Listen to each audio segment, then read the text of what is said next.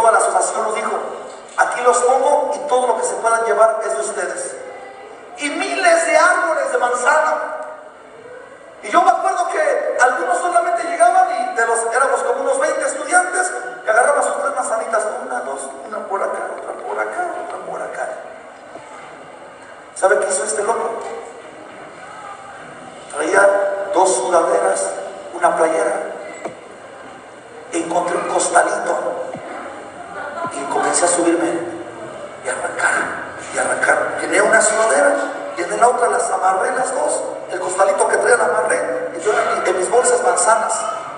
Llega el director, estábamos los estudiantes ahí y se les queda viendo al primero, al segundo, al tercero, estaba a la mitad y me dice, ¿cómo te llamas? Y digo, Alejandro.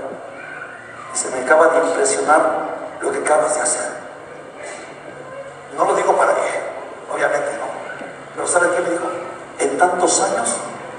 he visto a un alumno que hiciera lo que acabas de hacer ahorita. ¿Saben por qué? Porque el Señor te mete una mentalidad de poseer. Si Dios te dijera, tienes cinco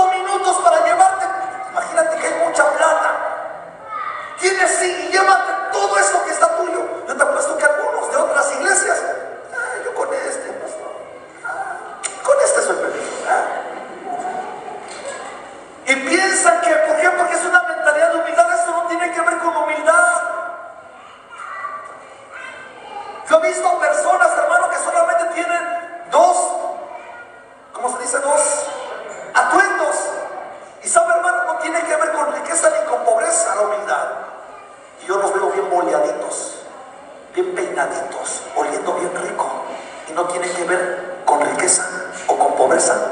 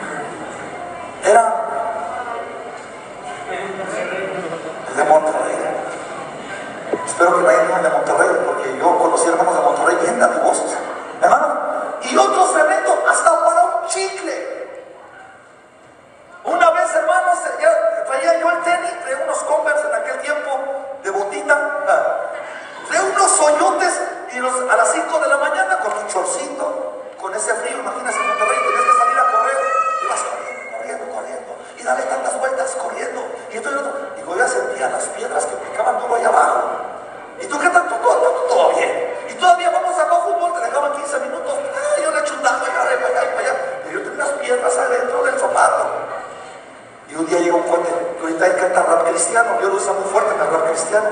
Y dice ahora, llega un cuate que dice, me decía por mi apellido, oye, nada, ¿qué pasó? ¿Qué crees?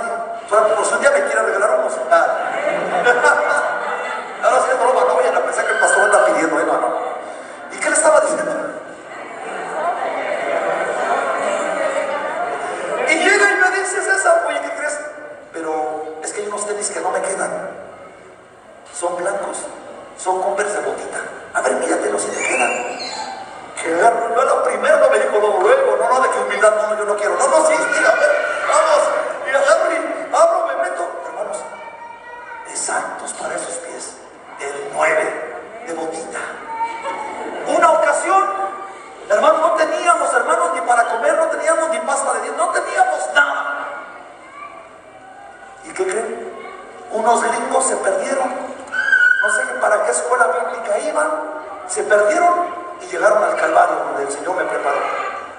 Y estaba ahí y llegan y dicen,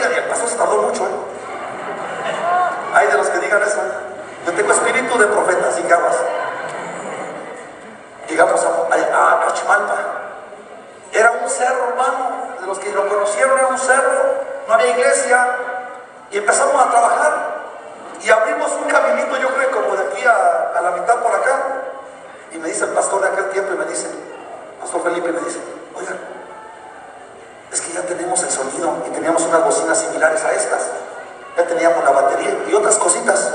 Y me dice, oiga, es que el problema que tenemos es ahora, ¿quién se va a quedar aquí? ¿No habrá alguien que usted piense que se quiera quedar? ¿Qué me estaba diciendo? Como el profeta Isaías, ¿no? Se ve aquí, Señor,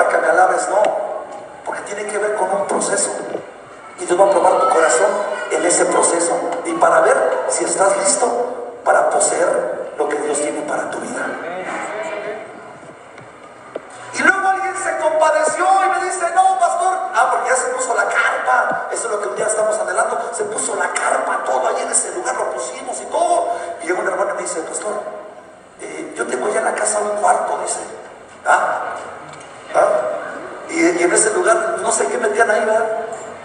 Una bodega. Era una bodega. Y un cuartito, hermano,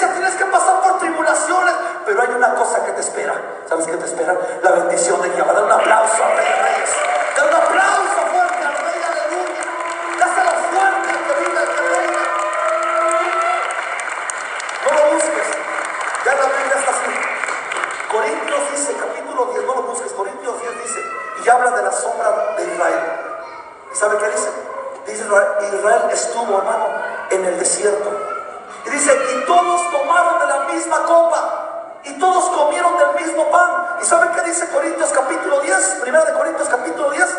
¿Sabe cómo dice? Y murieron postrados en el desierto. Te digo algo. Esa generación, hermano, que vio grandes señales, terminaron muertos. Solamente hubieron dos. Ahorita me acordé del hermano Carlos que estuvo en la sala del hermano Mauro allá. Y él hablaba sobre esos dos que fueron a ver la tierra. Otros diez dijeron, no, esos son gigantes, nos van a aplastar, somos unas cucarachas. Imagínate qué mentalidad.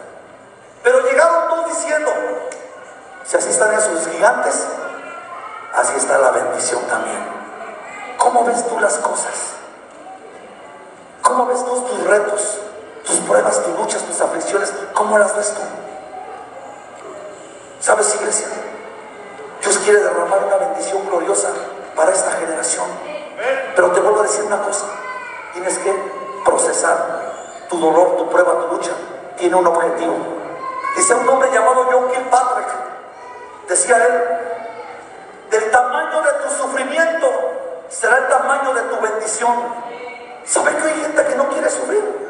Que hay cristianos, lo que yo le llamo a los cristianos light. Sí, sí, sí, ¿sabe? No, no, no, no estoy hablando de su vecino. ¿Por qué se le queda bien a su vecino? No, no, no, no. No, no. Cristianos light. Todo les incomoda, pero no quieren hacer nada por la iglesia. Pero no solamente hay esos. Hay otro tipo de cristianos, ¿quieren que les diga cuáles son? Ya no son los de esquites, eso le compré al hermano. Los cristianos de esquites son los que le dicen, oye, vamos a abrir una célula. Es que, ¿quieren liderar? Es que, con los hermanos de esquites, pero hay otro nivel más alto.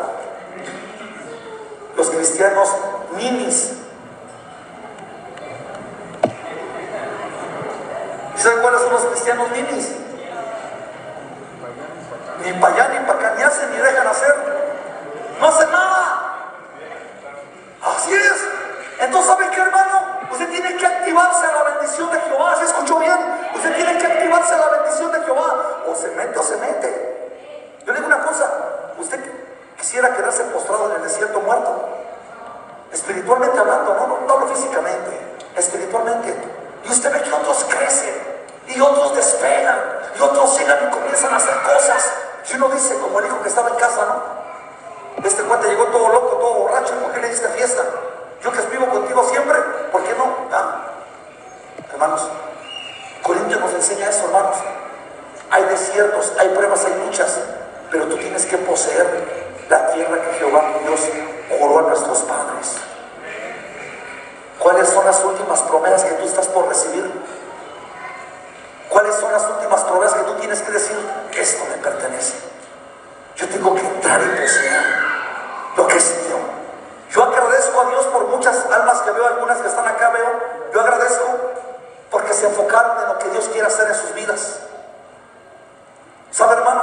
Por la ética que se tiene, no puedo, no, no puedo este, mencionar nombres, pero he estado visitando familias, personas, y hay algunos están pasando por una tribulación terrible. ¿Y sabe yo qué le digo? Como dijo por ahí una, no sé si por ahí esté la, la, licenciada, allá está. ¿Cómo es tu frase, hermana? Bendita la que.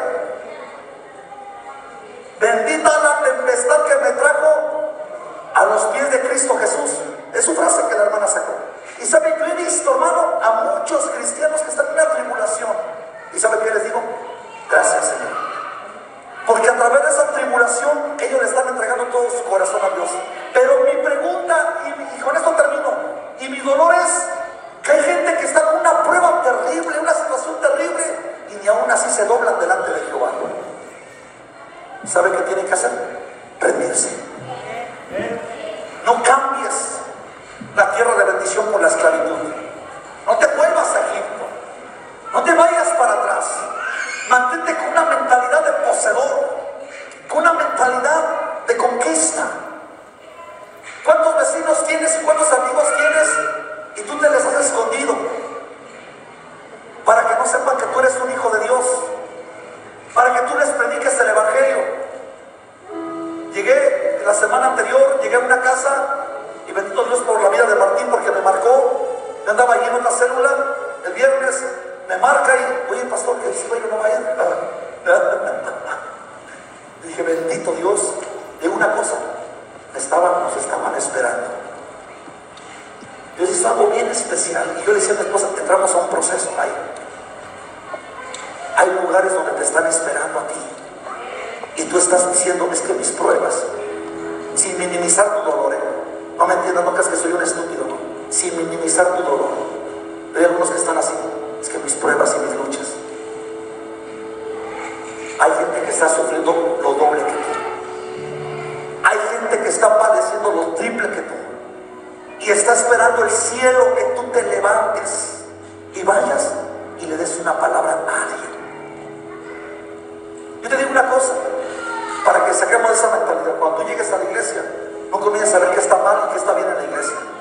si ves algo mal, hazlo, cambia la situación tú.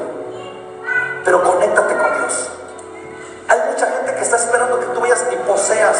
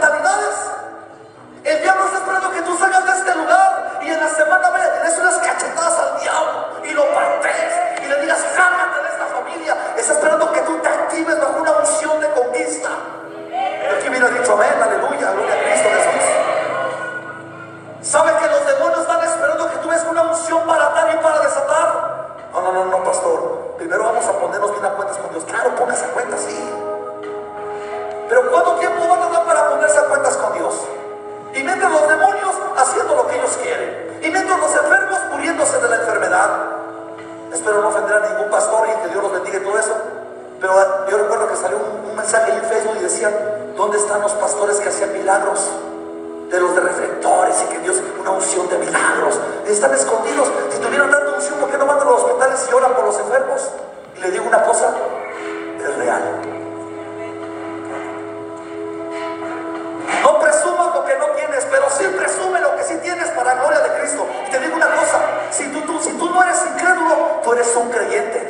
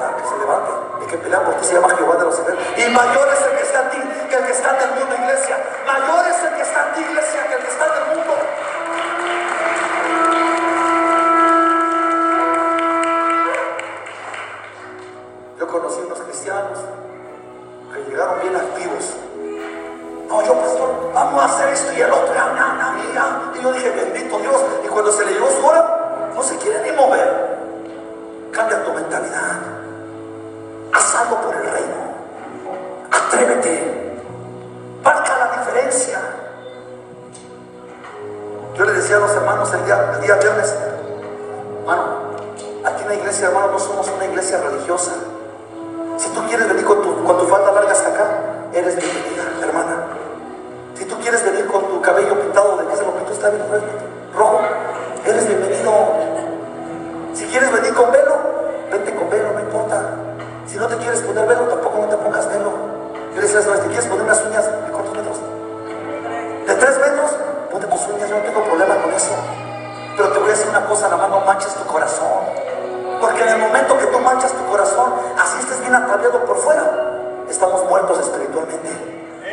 Pero sí vente, hermano, y vente con una mentalidad de que no importa tu exterior realmente, lo que Jehová está viendo realmente es toda la intención, porque el cambio empieza de adentro. Si alguien aquí dice, pastor, yo no me quiero pintar el cabello, no te lo pintes, nadie te va a criticar.